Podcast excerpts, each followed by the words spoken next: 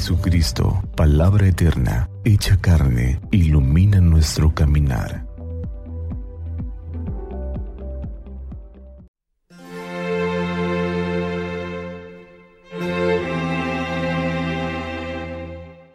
Martes 11 de enero, primera semana del tiempo ordinario. Del Santo Evangelio según San Marcos, capítulo 1, versículos 21 al 28. En aquel tiempo Llegó Jesús a Cafarnaúm y el sábado siguiente fue a la sinagoga y se puso a enseñar. Los oyentes quedaron asombrados de sus palabras, pues enseñaba como quien tiene autoridad, y no como los escribas. Había en la sinagoga un hombre poseído por un espíritu inmundo que se puso a gritar, ¿Qué quieres tú con nosotros, Jesús de Nazaret? ¿Has venido a acabar con nosotros? Ya sé quién eres, el santo de Dios. Jesús le ordenó, cállate y sal de él. El espíritu mundo, sacudiendo al hombre con violencia y dando un alarido, salió de él.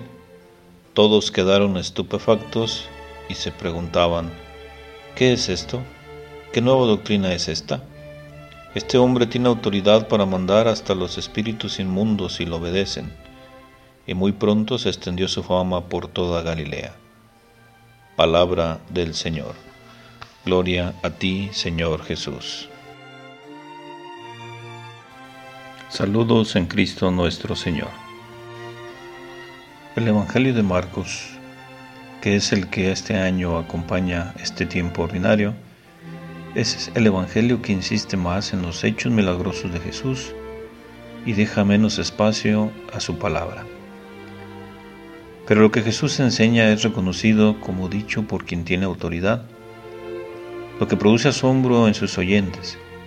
La sorpresa se eleva ante los signos que Jesús realiza. Se convierte en admiración, en estupefacción, como dice el texto. Jesús habla con autoridad y con autoridad expulsa demonios, sana enfermos.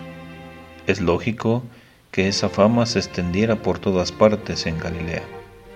El texto de hoy no precisa lo que enseñaba Jesús, pero en los versículos anteriores escuchamos, el reino de Dios está cerca, conviértanse y crean en la buena noticia. Se habla entonces de una predicación.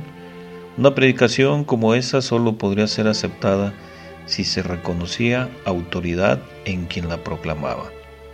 Esa autoridad que el pueblo reconocía en Jesús era inaceptable para la élite religiosa.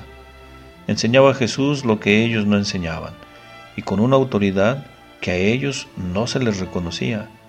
No era una situación entonces fácil de aceptar. Sin embargo, el demonio, que dice el texto, que había invadido a aquel oyente y hablaba por su boca, reconoce que es el santo de Dios. Jesús no acepta esa confesión gritada de manera irregular, inhumana. Al contrario, actúa para que no vuelva a reproducirse y expulsa al demonio que es su autor estemos dispuestos a reconocer la botella del Señor Jesús y dejémonos tocar por Él y también saquemos de nuestra vida aquello que no nos hace confesar adecuadamente al Señor. Que así sea.